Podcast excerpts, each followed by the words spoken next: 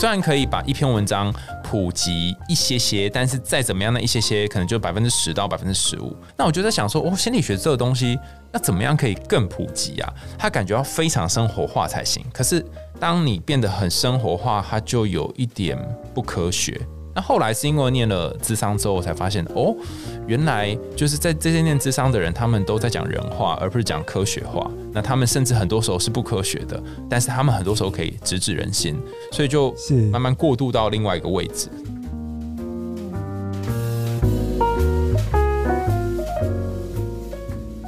欢迎收听创作者说，我是 Keith 研究生。最近这两年疫情哦，应该很多人都跟我一样没有办法出国，没有办法出国呢，常常窝在家里呢。我不知道别人怎么样了，不过自己有的时候就会开始觉得自己的内心好像有一点点出一点小问题、大问题，不知道。所以说呢，在看一些网络上的东西的时候，对于这种比较属于心理的东西哦，都会特别有感觉哦。我们今天邀请到的这位创作者呢，他其实就是在一个应该说他的创作会偷偷到你的心里里面的一位创作者。他自己是科班出身的哦，那他是念心理系，又念了新的研究所。然后现在呢，还在学校里面哦念辅咨所，就是辅导咨询研究所的博士生。他写了过三本书，一本是在怦然之后关于爱情的十六堂课，然后也写过了暖伤心、失恋疗愈的十五个练习。然后对爱一直以来你都想错了，学会爱自己也能安然的去爱的二十四堂爱情心理学。所以他其实对于爱情是一个非常非常了解的一位创作者。然后呢，他也在女人迷写作，然后也在泛科学当专栏作家哦。他自己现在其其实有四个 podcast 的节目。我在今天访谈之前哦，其实全部都又再听了一次哦，觉得非常厉害。一位创作者可以有四个不同节目，每个风格都不一样。等下来听听看他怎么在他的创作里面哦去做选择的。我们来欢迎今天的来宾海苔熊。Hello，Hello，Kiss，大家好，我是海苔熊。哎、欸，你真的很厉害哎！四个 podcast 节目，而且我听真的是就是风格什么完全都不一样哎。没有了，后来因为今年写论文，所以那个海洋先甜甜圈就先暂停，就停更。然后目前就稳定更的就是另外三个节目。然后感谢我的制作人，因为就制作人就扛了蛮多的责任，所以我就比较有优先。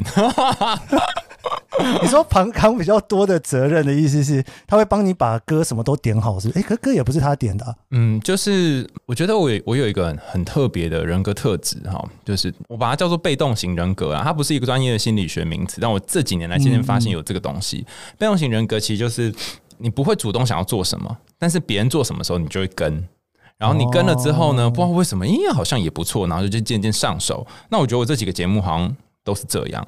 比方说，一开始我进 SoundOn 就是先录《海苔熊心里话》，那这个节目是当时的制作人有一天他就把我约出去，就那时候 Podcast 还没起来，然后他就说：“哎、那个你有没有想要做 Podcast？” 然后我就问他说。那是什么？能吃吗？因为那时候大家都不知道那是什么嘛。的确，那时候吃不饱。对对，然后反正我们就花了一些时间讨论。然后我还他讲了大概一个多小时吧，我还是有点听不太懂，因为他那还有一个 host，然后还有一个呃可以上架不同平台，然后就不晓得是什么。但后来虽然我在不懂的情况下，我就说看起来你很想做，那我们就做做看，这样。所以我点是发了，很会接球。就跟着他一起做，啊，然后那个就要讲干花，是因为那之前跟 Skinny 合作，然后说他也有想过要做 Podcast，所以啊他想开，那我就哎、欸、那我就跟他开一个。那为你点歌是哦，这个好久了，我看一下，应该是二零一五年，将近五六年前开始的一个专栏。那那时候我们就一直觉得说，这个东西应该是真的可以点一个歌，然后有人来唱，就像是广播电台这样子。嗯，但是就找不到适合的平台，然后后来 Podcast 兴起，觉得哎、欸，好像可以做这件事，好像都是跟别人合作比较多，比较少是说哦，我今天突然想要做什么。那海苔王甜甜圈就是我自己想做的，因为我觉得好像在开别人家的车，应该要开一个自己的车，所以 那时候想自己做。但你看吧，所以自己的车就做不，自己做的那一个就是第一个砍掉的。对，我就会觉得啊，先休息这样子。对，然后这件事情也有趣，就是。如果你是一个被动型的人，那我们通常会建议你的事情都是建立在跟其他人合作上，因为你会害怕让其他人失望，你就可以继续做下去啊。那你可能就不会就一定要做什么这样子。嗯，如果你是被动型的人。欸，我很好奇，如果你是最近才发现你是被动型吗？还是你是其实你整理了之后发现从以前到现在都是这样子？我觉得它有点像是印象派的画，就远远看好像不是很清楚，然后慢慢慢慢比较清楚说，说哦，我真的是被动型的人。哦、就以前好像有一个大略的概念，然后现在越来越觉得，哎、欸，看我真好像是哎、欸，这样。等下，我觉得在这问这个问题之前，我其实有一个更好奇，我想要先问，为什么是海苔熊啊？然后很多人访问我都会问这个问题啊，就官方说法就是我在大二那一年交了一个女朋友。然后那个女朋友，她就有一次亲我的时候，就 kiss 那个亲，然后就说你的那个味道很像是海苔味加上熊的味道。然后我那时候就觉得海苔味好像可以理解嘛，因为她蛮喜欢吃海苔的。是是。但是熊是什么味道？我就不懂那是什么味道。她就一直叫我说海苔熊，海苔熊这样，然后就觉得哎，这个名字还蛮可爱的，然后就用了。啊直到很多年我们分手之后，我才知道那是什么意思。就是每个人小时候，可能家里面都会有一种在睡觉的时候，你可以放在手上的小毛巾，或者是一只小布偶熊，哦、所以它有一点是类似安全感的象征。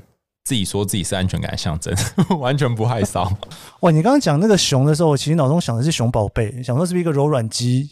哦、对，有点像这样子啊，柔软巾就是有一个软软的，然后有个东西可以抱这样子感觉。但到后来念心理学的时候，就发现说这个名字它是特别有意思。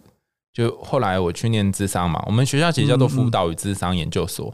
然后我有一个学姐，就她跟我说，她是念那个精神分析的。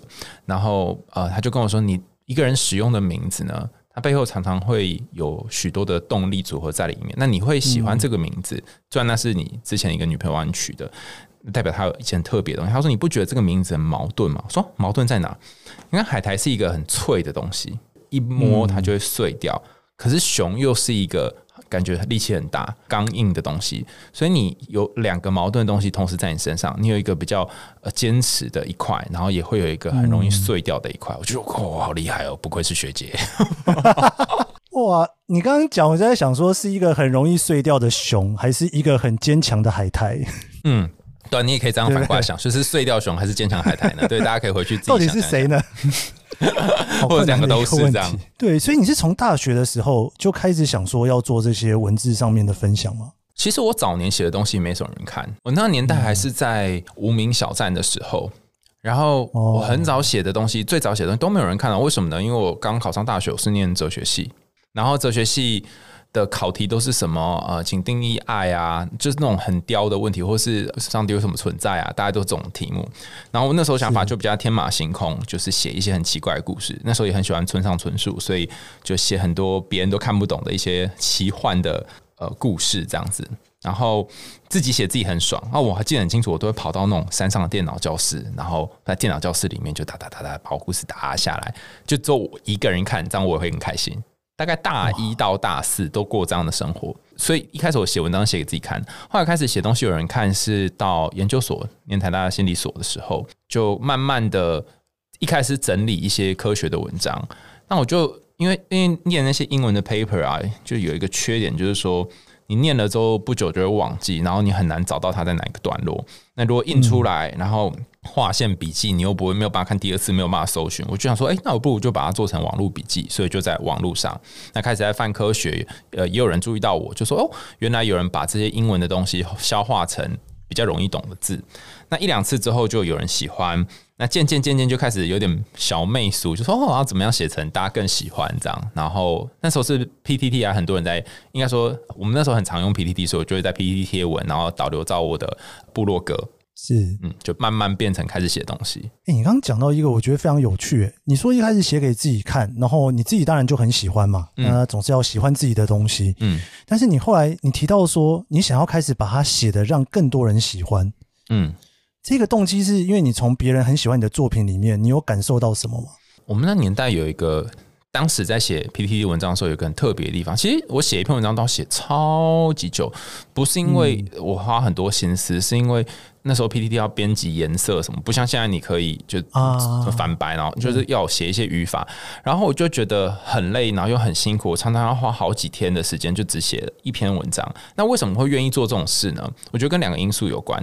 第一个是它下面会有很多的那个推文啊、赞啊，然后就它其实是一种我们称作社会酬赏 token，就是大家就会给你增加脑内多巴胺，你就会很想做这件事。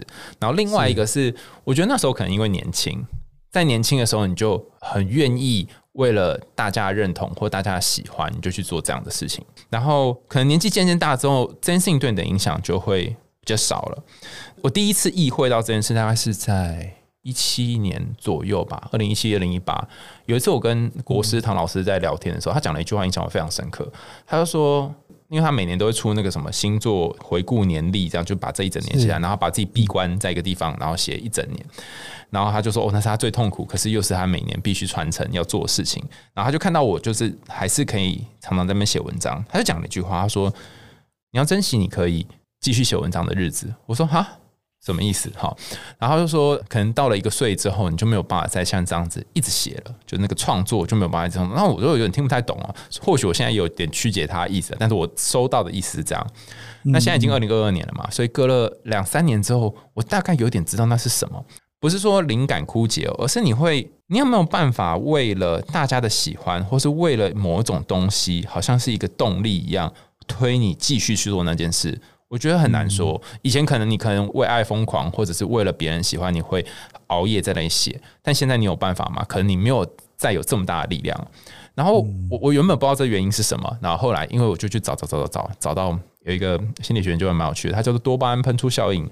他是说，一个人在十七岁到二十五岁这段时间，你的多巴胺的增加的量会暴增很多。同样吃一颗糖果，这段时间你可能会呃得到的酬赏比起二十五岁以后更多。因为我已经过我那一个十七到十五岁的年纪了，所以同样一个赞或同样一个回复对我的影响是小的。但当年我那个年代是很需要这个的，所以我就可以有这么的多的热情去燃烧写这些东西。哇，你这样忽然讲完之后，忽然觉得好像我脑袋里的那个多巴胺不知道从哪里把它重新提炼出来。你要珍惜你还可以创作的时候，慢慢的就发现找不出来了，你就。等于说，依照你刚刚说法，其实你就变成要开始去找别的动力了耶。就是原本的那个动力可能不足以支撑，那或许你要去找另外一个可以让你多巴胺重新喷发出来的方法。我不知道，有时候是很多创作者，有时候在夜阑人静，或者是早上起来坐在床上的时候，嗯，就会开始思考说：我是谁？我在哪？我在干嘛？我为什么要做这些事？我不知道会不会大家会有这种感觉。嗯，然后那个油要从哪里来？燃烧的要从哪里来？可能每个人的。来源不一样，可是如果是说我是因为这些 audience 这些读者或是听众才做的话，那好像又有一点累，因为在心理学就叫做 contingent，就是你的自我会跟着别人喜欢或不喜欢你而起伏，就很累啊。因为他喜欢你就哦就写很多，他不喜欢你就呃觉得心情很差，所以好像也不能依靠着别人。就早年我那个做法其实蛮不太健康。那我就在想说。在这个别人喜欢我之前，有没有更开始的东西？那个让我想创作的东西是什么？后来后来就懂了，因为我们倒推一下嘛，就是刚以那个青少年的时期，大学的时候写东西的历史，就会发现，其实我一开始不是因为别人而写的，嗯，然后我一开始是因为我有一些想法才写的，然后再来慢慢变成因为我看到一些心理学有趣的研究，然后把它记录下来，所以我是因为有时候有一些东西 inspire 到我，所以我想要把它整理起来。直到现在，我觉得这还是我一个动力，就是说我看到一个新的东西，我觉得我靠，这好有趣，有什么可以这样想，或是怎么会有这个观点，就是让我觉得很酷，所以我会把它写下来，那就变成是一个对我来讲是新的东西，可能是目前的创作源头吧。等于说你去回想了最一开始你想要做的东西，然后再把它延伸下来，因为我看你这样做作品，其实做了非常久，诶，而且就是又。等于算是有不同平台啦，有文字的平台，又有声音的平台。嗯，这感觉里面，我我还蛮好奇，说你中间有没有碰到像你刚刚描述的那个故事，真正在什么时候，你有感觉到有一种挫折感，或者是觉得说，哎，停在那个地方，有一个很明确你觉得发生的时间点吗？我我讲一下海苔龙心里话，它其实中间经过了非常多的变化，为你点歌也蛮多的变化。那先讲海苔龙心里话，就是说。我最开始会做这个呢，但前面有跟大家讲说，是因为那时候制作人他说，我们来做吧，然后我就跟了嘛，对不对？哈，说好的概念。然后跟了之后，我其实一开始做我觉得蛮顺的，因为呃那时候我们刚好在上荣格心理学的课，那我的老师就是做这个。然后那时候我们在学童话，那荣格有三个，第一个是梦境分析，然后另第二个是沙盘。沙盘就是有一个在日本叫香庭疗法，就是有一个箱子，然后里面放很多沙子，然后你可以放很多的玩偶公仔进去，然后展现出一个内在世界。那最后一个是童话。或者是神话的分析。那当时我们因为三个都要修，所以刚好修到最后就是童话跟神话的分析。我觉得我好酷哦，那我就可以把就跟以前在台大念书一样，就把我学的东西，然后讲到 podcast。所以对我来讲是非常轻松写意的。但因为荣格的东西非常的难，就是真的要专精，不太可能在 podcast 里面。很仔细的把它说清楚，是很不容易的。然后再来就是，如果你讲得很浅，好像又差不多就这样子，很快就可以讲完了。然后每一个故事的架构都有一个雷同的样子，我自己的感觉啦。所以我没有办法像那些大师一样讲的每故事都有一个新的东西。然后就开始遇到一种哈，那所以我现在该怎么办呢？我要去哪里呢？好像都差不多在讲类似的东西了。所以到那时候，我就会觉得我不想要再重复了。那我有没有可能走出我自己的路来？所以我就再去找一些相关的资料，然后比方说这一次的故事，它可能跟什么人人际的情境有关，跟什么生活有关。但这个其实不是经典荣格学派在分析童话的方法，因为荣格学派在谈谈童话，他谈的不是现实生活。他谈的是你的内心世界，比方说你内心世界有一个坏皇后，你内心世界有一个呃小矮人，不是真实外在世界说哦有一个人他看起来像坏皇后，有一个人看起来像小矮人，所以那个路线跟一开始是很不一样。但也因为这样，所以我就可以讲出一个自己的的新的方法，而不是就是困在当时的这个架构底下，诠释的空间比较大。嗯，对，我我后来就觉得是这样。问你点歌也是，因为最早我们是做写文文字嘛，他们的投稿信箱来，然后我们就帮他点播。然后后来慢慢慢慢就是变，哎、欸，好像大家的点播都有点千篇一律，就是都是在讲我失恋啊，我爱的人不爱我啊，好，或者我是第三者啊，就是故事都雷同，但是可能每一个写故事都不一样。然后我就在想说，我要怎么样在这么多好像看起来很一样的故事当中找到不一样的？那后来发现哈。其实，在回点歌的时候，会变成有两个路线。你要回两个人，你要回两种人。第一个是点播这一首歌的本人，第二个是在看这篇文章或听这个 podcast 的人。那回这个点播人就安慰他嘛，或是给他一些想法。但是，你有没有什么是另外要提供给呃其他人的？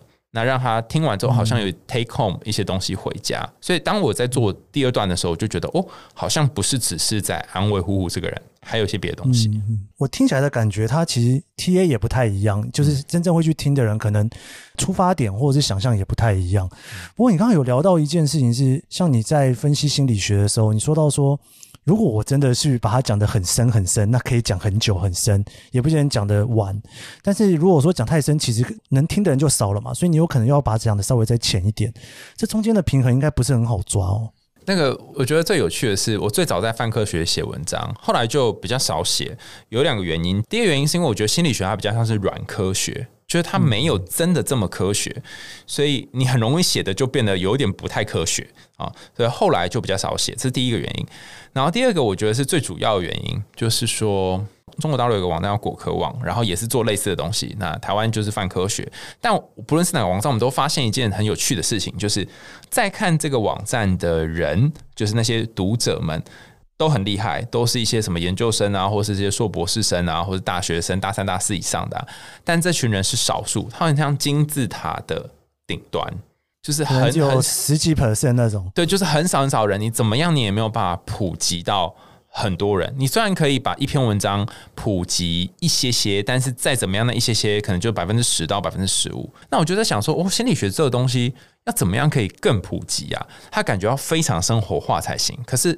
当你变得很生活化，它就有一点不科学。那后来是因为念了智商之后，我才发现哦，原来就是在这些念智商的人，他们都在讲人话，而不是讲科学话。那他们甚至很多时候是不科学的，但是他们很多时候可以直指人心，所以就是慢慢过渡到另外一个位置。诶，讲人话跟讲科学话，真的好像是很不同的世界，就有点像是以前。我自己也在写论文的时候，还是说你应该也写过蛮多次论文。写论文的时候，常常都会有一种感觉，就是嗯，读论文跟写论文的，就是这一批人。出了这一批人，大概就不会读，也不会去写了。嗯。但是如果是想要把论文再变成是一个离开学术圈的人也能够去懂的时候，它其实是一个好像就完全不同世界了。就是你如果讲的太清楚，大家头就晕了。那你可能要把它讲的不清楚一点，可能学术界人就会抗议了。对，然后那个那个科学味道 又很少。嗯、对啊，他说你怎么可以把这个东西简化成那样呢？对对对对对对，就变这样。然后所以其实我们在做的事情就是一个里外不是人，就是比如说我每次上节目，然后综艺节目就会觉得说，哦，你这个太硬了，然后你要弄的就是综艺一点。但同时，你好不容易比较掰的比较综艺的时候，然后学校老师就会说啊，你在诋毁我们心理学之类，就是你怎么样，就两边无法讨好，真的很难呢。这这真的不是一个随便可以处理的事情呢。对，但后来我又慢慢发现，就是什么事情就是放下就好了，就不要太多的坚持，对对对，因为你坚持很久，人家也不一定会记得啊。嗯，所以你找到的那一个平衡点是你很喜欢的，对不对？我没有办法说很喜欢，我觉得我还在试着去找那个平衡当中。比如举一个最简单的例子啊，每次上节目，我们就最喜欢说啊，那专家来做个心理测验。那在心理学里面，心理测验是非常非常严格的，超级严格，就是你大概要，比如测个二三十题或十几题，然后要去算它的可信度。但在节目上面，你不太可能做这种事嘛。你要做心理学普及，你不太可能就说大家来测个三十题，然后一人在那边测三十题，节目就结束了。所以他们通常会想要要求一题就可以测到。那一题能够测到的东西，就是完全没有信效度的东西，因为他没办法，没办法估算嘛，对不对？是。可是他没有想要这个效果，然后我就在想说，嗯，要怎么做到这件事呢？就至少我可不可以让它变得稍微有趣一点？那有没有可能两题他做到一题嘛？就我不行，那两题至少可以算相关，那还好像又还有一点点东西，然后又有一点逻辑跟规律。你觉得要去跟要求你做这件事情的人做一点八根？就稍微找到一点点的平衡点，但是你一定也得要去度让一些东西出来。那后来我慢慢发现说，可是这样子做起来，在节目上有时候也很卡，然后也不一定真能达到那个效果。我后来就换了一个想法，因为以前我是非常非常鄙视那种在电视上面做那些乱七八糟心理测验的人，然后说，看我怎么有一天我也变成这个乱七八糟人其中之一。然后后来我就稍微换了一个想法，就。我觉得换个脑袋就蛮不一样，就是说，虽然这测验可能是好玩，或是它称不上是我们平常在做的心理测验，但透过这个测验，你想要给大家什么？那你有没有在你在解释的过程当中带给大家？那如果有的话，其实你也做到你想要把你你想的东西分享给别人这件事情。但但如果你今天直接拒绝了这个通告，或拒绝了这个上电视的机会，你可能连跟大家讲这件事情的机会都没有。是，可能就会换一个人去做这件事情，然后你可能会觉得，嗯，好像又跟我想的又更遥远了。对啊，就是看你要接受的程度到哪里了。后来我就觉得，好吧，哦，就是这也是一个可以拿捏的方法。嗯，我们今天很高兴邀请到海苔熊哦，来跟我们分享他的创作故事。我们稍微休息一下，我们待会来聊更多这些故事以及这些故事背后的故事。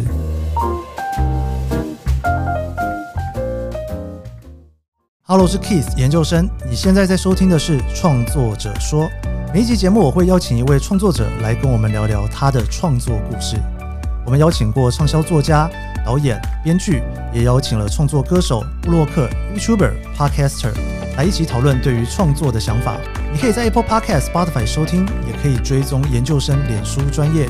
我会分享每一集节目录音后的心得，你也可以留言告诉我你的想法。创作者说每周四上线，欢迎你跟我一起探索这些故事背后的创作故事。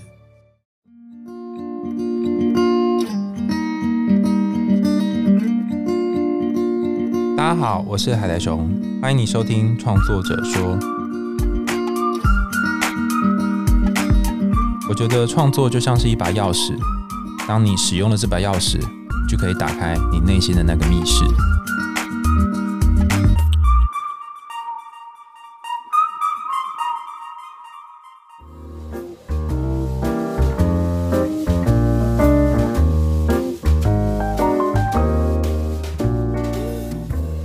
海熊，我还蛮喜欢你在一开始在做 podcast 的时候，你用童话故事这个切入点进来。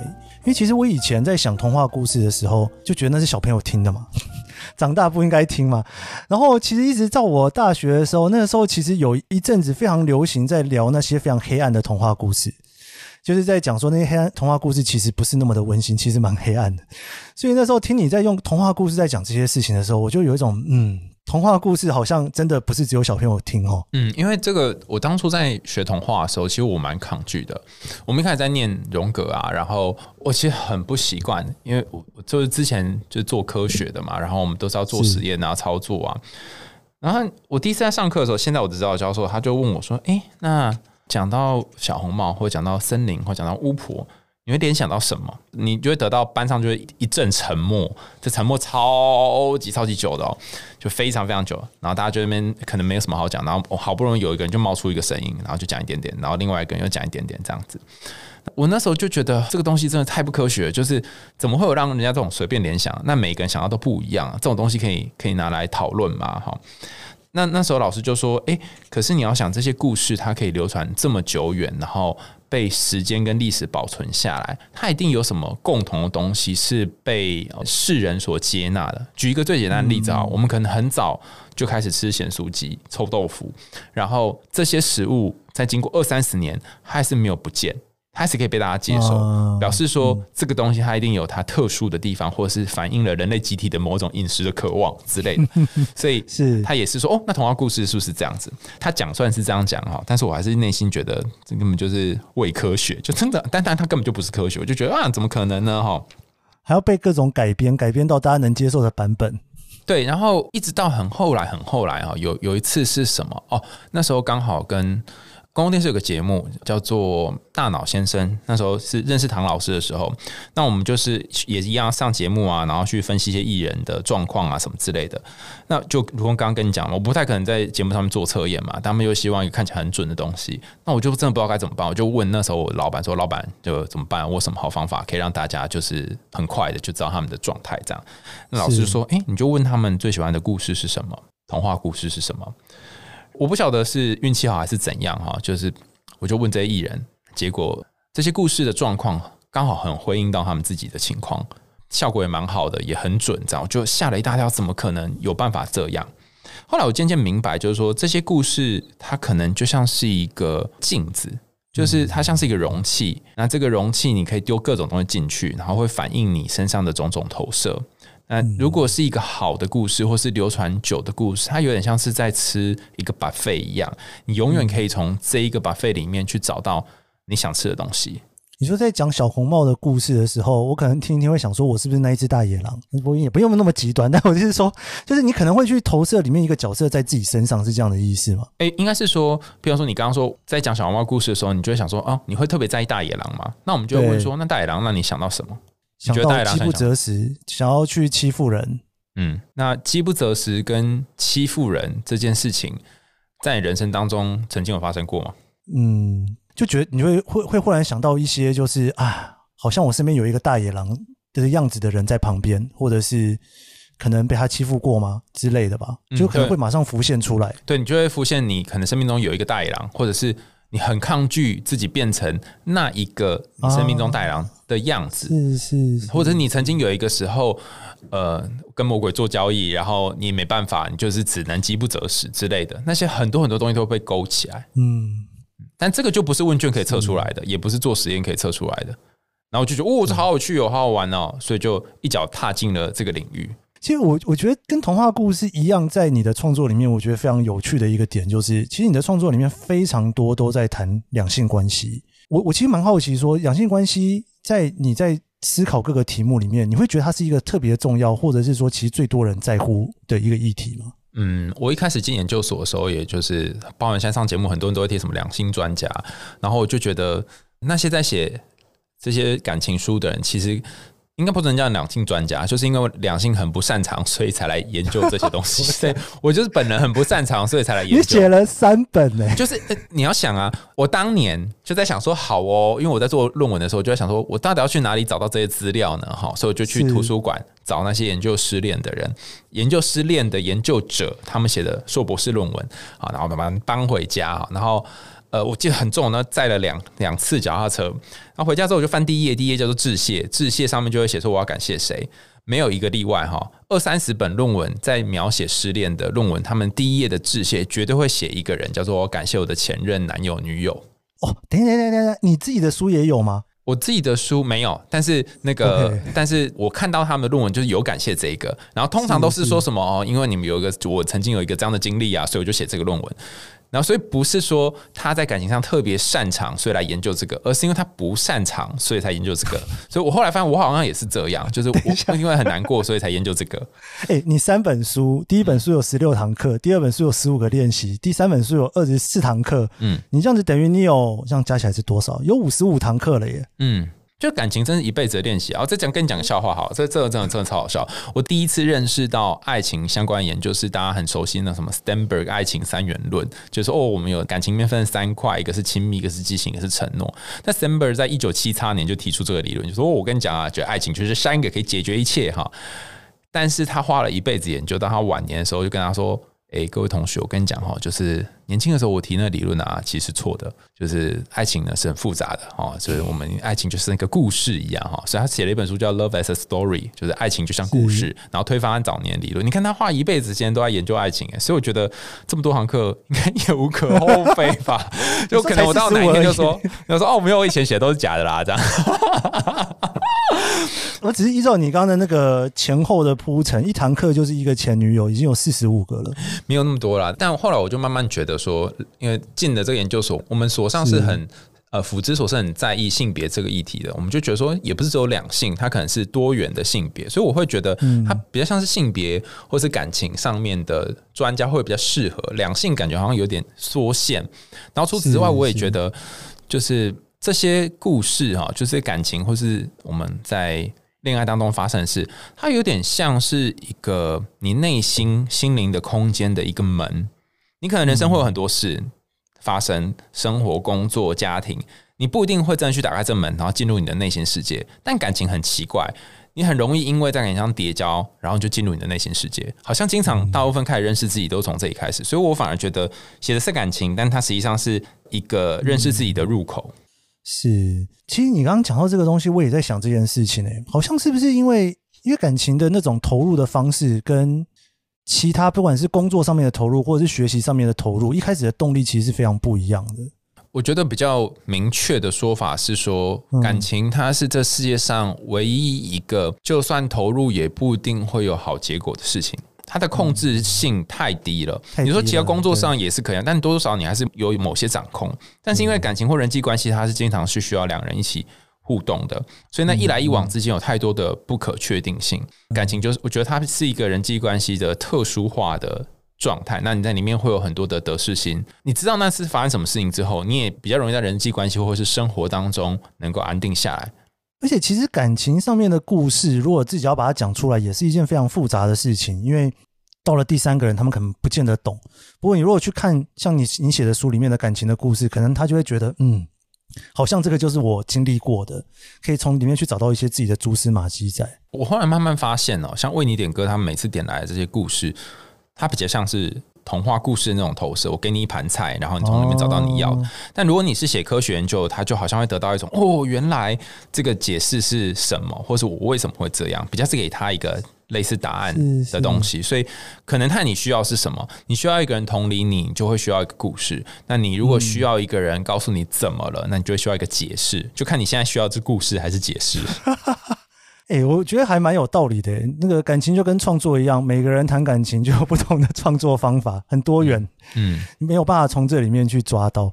我最近在，尤其在这个礼拜，就是在访问之前，尤其因为我们延期过一次嘛，所以我看你的作品看的特别多，在这两三个礼拜重新复习了一次。我觉得有一件事情，我觉得非常有趣，就是。你的文字跟你声音听起来的那个感觉，我是觉得有点不太一样的那种。如果说不讲，我可能没有办法第一时间觉得这个文字跟这个声音是同一个人。然后我很多访问过的创作者，大家其实对于不同的平台都会有很多不同的想法。有些人会觉得说啊，我适合做 YouTube，我不适合做 Podcast；我适合用声音，我不适合用文字；我适合用文字，不适合用声音。但是你两个都做，我还蛮好奇说，你自己在这个声音跟文字上面，你自己的感觉是什么？在 Podcast 兴起之前，就是有一段时间是蛮多人用呃 YouTube 跟直播啊，那那个时候啊，那现在就比较红的是短片嘛。那那个时候我也试着想要来做。影片或者是直播这样，那也做了一段时间。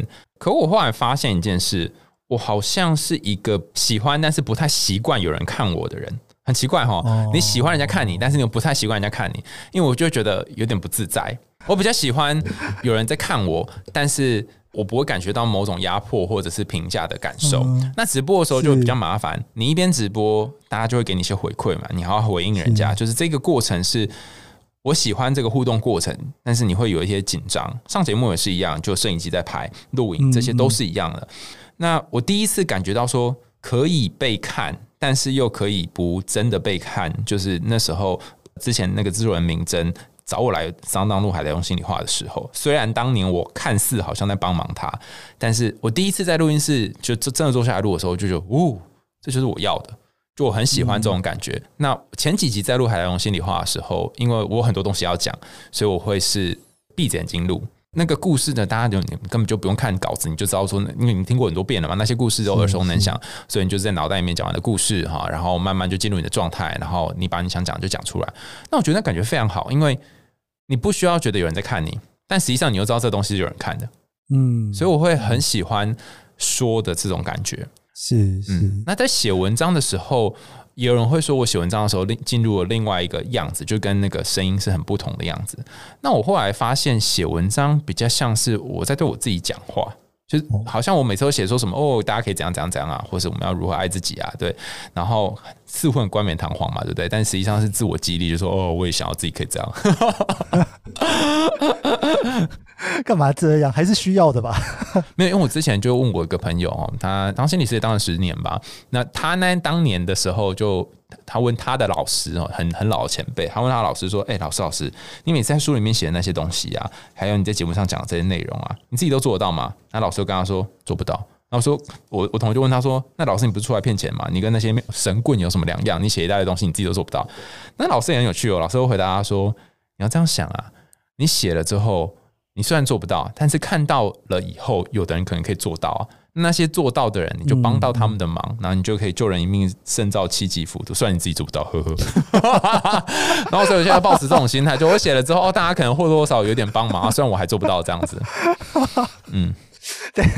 所以你已经上了那么多堂那个两性课了，你自己还没有做完，但是你觉得已经帮到很多人了，没有关系。我，我觉得对啊，我觉得我不一定每次都能够做到嘛，但是。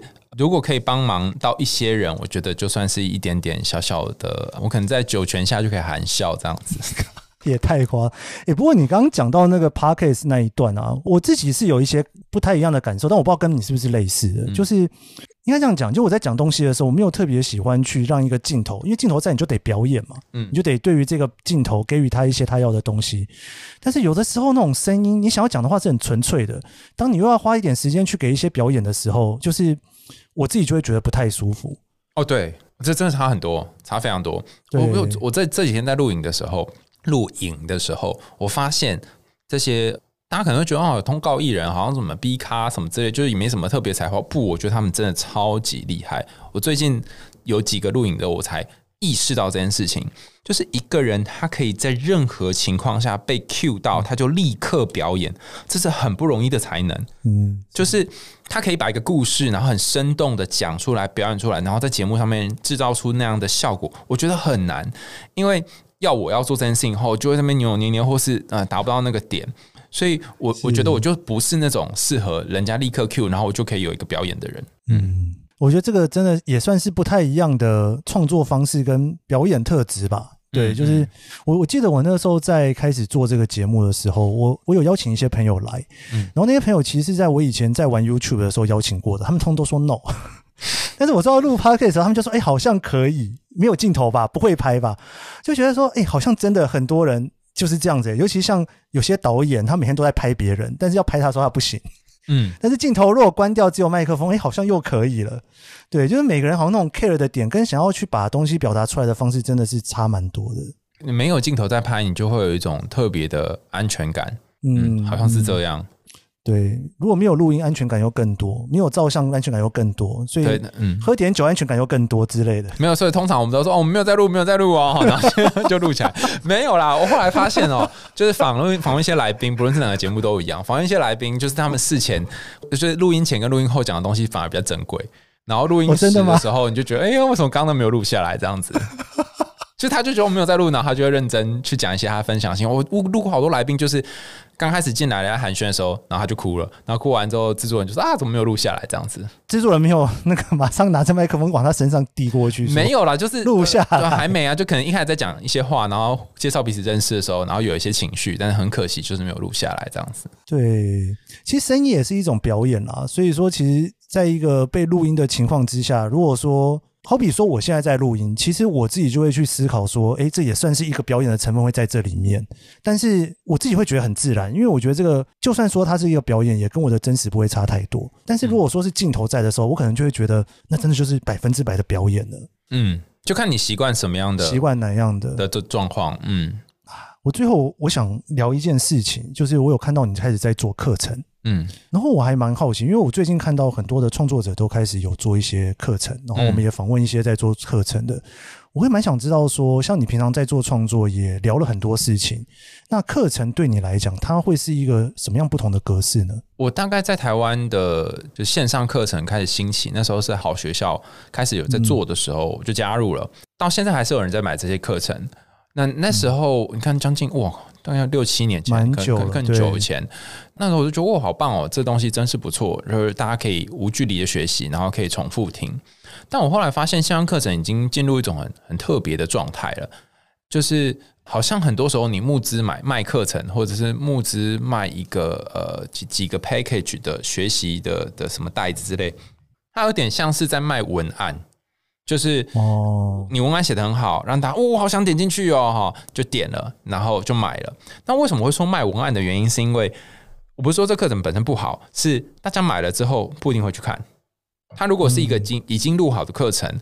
他不一定最终会点进去看，因为人是很懒惰，你需要有一个学习的伙伴。那我后来发现，什么时候人才会有办法去看呢？有两个因素，呃，心理学里面最有效的因素就是那个 time out，就是时间有限数，就是你可能今天没看，明天这个课程你就没办法看了，像这样，所以很多人都赶到最后一天把它看完。那如果它是一个无限时间，你就是无限不会看。那另外还有一个有效的叫做 company，就是有一个人在旁边陪你一起看。那最明显叫做直播嘛，因为大家都在看，这样就是大家线上同时进行。所以我后来慢慢觉得比较适合的一个课程的组合方式是说。它是这样，比方说，我现在花一个价钱，比如说五百块买了两小时海海熊的课程，然后这个课程它是线上即时直播的，然后你可以参加的，你就在那个时间来参加直播。那你不能参加呢？你必须在几月几号之前把录影带看完，或者线上的这个片段看完，否则它就永远消失在你人生当中。这样这个课才真的对你有帮忙，否则你可能买回去就摆着，就没有看。哎，真的，因为你讲这个，我觉得超级有道理。嗯，对，那个我就忽然想到，那个 Netflix 最近要下架几部电影，我就在想说，什么时间能去把它全部看完？嗯、大概是这种心情吧。不过，因为课程这件事情，我觉得有一个很特别的地方是，就是因为做课程，你等于相对就是老师了嘛。嗯，那你是老师，你当然就会思考说，怎样对他来讲学习效果最好？那个心情就跟可能不会只是单纯的说能卖多少套。或者是说我想要讲的东西有没有传达出去，那反而更会去想说他他怎样可以学习到最好的效果。嗯，我们心理学在研究这个学习的历程，就怎样可以有最好的学习效果，嗯、就是学习心理学嘛。那里面有很多的不同的概念，那其中一个。被大家最广为接受的概念就是说，这个学习者他投入的程度越多，他就会学到越多啊，感觉好像屁话嘛，对不对？但实际上 很难做到这件事的原因，是因为大部分的学习的过程都是像是在讲述，就填鸭式，我讲一个东西，然后你记起来，它比较是一个单向输出的过程，那很少有那种双向的过程。那如果你在课程当中去加入这个双向的过程，比较容易让大家觉得哦，好像我 get 到。一点东西，嗯，嗯、呃，所以我后来创作这些课程，大家就有两个取向。第一个取向就是我给你东西超级少，然后立刻可以记起来。那这个记起来，你可能拿笔记或什么方式把它记下来，这是第一种，看得很短。那另外一种就是，可能它是一个三小时、五小时或八小时的课程，但这个课程当中，你就是要有很多的练习。你可能对我们今天讲的一些知识性的内容都忘光了，但你会记得里面的一些经验。所以就是我们说的什么体验学习啦，你要在过程中做中学这种概念，对，就是它一定要有很多很多的互动，那这样你才会记得呃你学了什么哦。比方举一个例子好了，很多人都会说什么，你跟心理师讲话，然后和他们在这个对话的时候，心理师就会很像是机器人回答你，很就是那种很入门的问说，嗯，对呀，哦，听起来你很难过，就这种很好像很平淡的回答，就很官方的回答，然后。我我一开始在学这个时候，我也觉得对啊，课本上写的好像都是有一点降气的回答。但那时候老师用一个很厉害的方法。他不是教你说课本上的那些知识，或是应该要达到哪些 SOP，他就是邀邀请我们两个两个人一组，然后 A 同学在前面，B 同学在后面。那 A 同学就讲了一句话，比方说我最近我今天很难过，然后 B 同学呢就在他的身后讲了同样的一句话，我我今天很难过，这样就同样一句话哦，就而且不会改字哦，就同样完全每个字都一样的话讲一遍。然后他他想要让我们体验，就是说这样子的一个附送的效果，尤其是他从你的后面后脑勺耳朵这边出现一个声音，然后你听到的时候是什么感觉？然后那一堂课他讲的东西就是，他其实没有什么知识性，因为就就是课本上就一段话就讲完了。可是我们花一个小时来练习这个，然后你会看到很多的同学在前面就讲着讲着就哭了。他很好笑，是他被自己讲的话感动到哭，因为他就自己讲一段嘛，后面那个人在复述一个一样嘛，被这话讲然后，但这个体验过程就。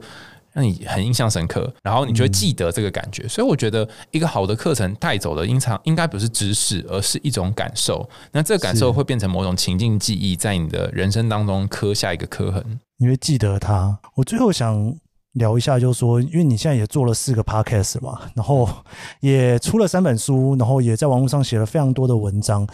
你能不能分享一下，就是说，你最希望在看你的作品的时候，大家可以从这里面去感受到什么样子的事情，或是学到什么样子的事情。我其实蛮希望大家可以从我写的东西当中找到生命的热情哦，因为我觉得很难在人生的 always 每一刻每一分当中都有热情，就有点像是下雨天那个有点湿掉那个柴火，在海边或是沙滩上有一个柴火，然后好像怎么点都点不燃。那我希望这个。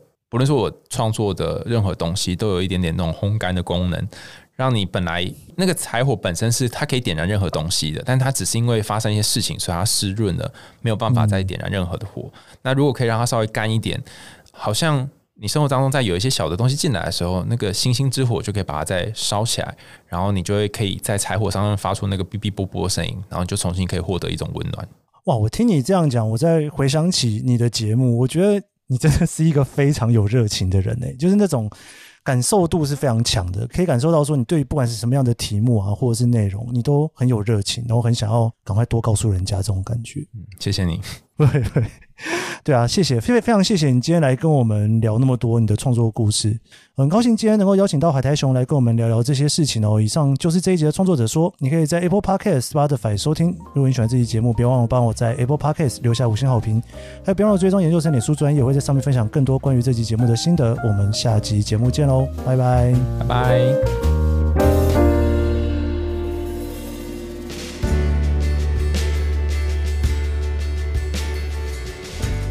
台熊今天聊了一个很有趣的话题。他说，讲太科学的东西，大家会比较听不懂；大家听得懂的话语，相对的就比较难讲得太科学。在网络内容的世界里面，其实很多时候，我们阅听人都会面临到这个问题：一个讯息进来，是真的还是假的？是虚假信息，还是经过考证的讯息？能经过科学挑战的话题，还是大家闲话家常的八卦呢？如果在同样的领域里有些扎根，那么很快就能辨认出来。但如果不是呢？听到海苔熊在所谓说人话跟讲科学之间的拿捏和找到平衡的过程，真的是不容易。而这其中做出的努力，就是创作者对于作品品质坚持的证明吧。谢谢你收听这一集的创作者说，我是 Keith 研究生，我们下集节目见。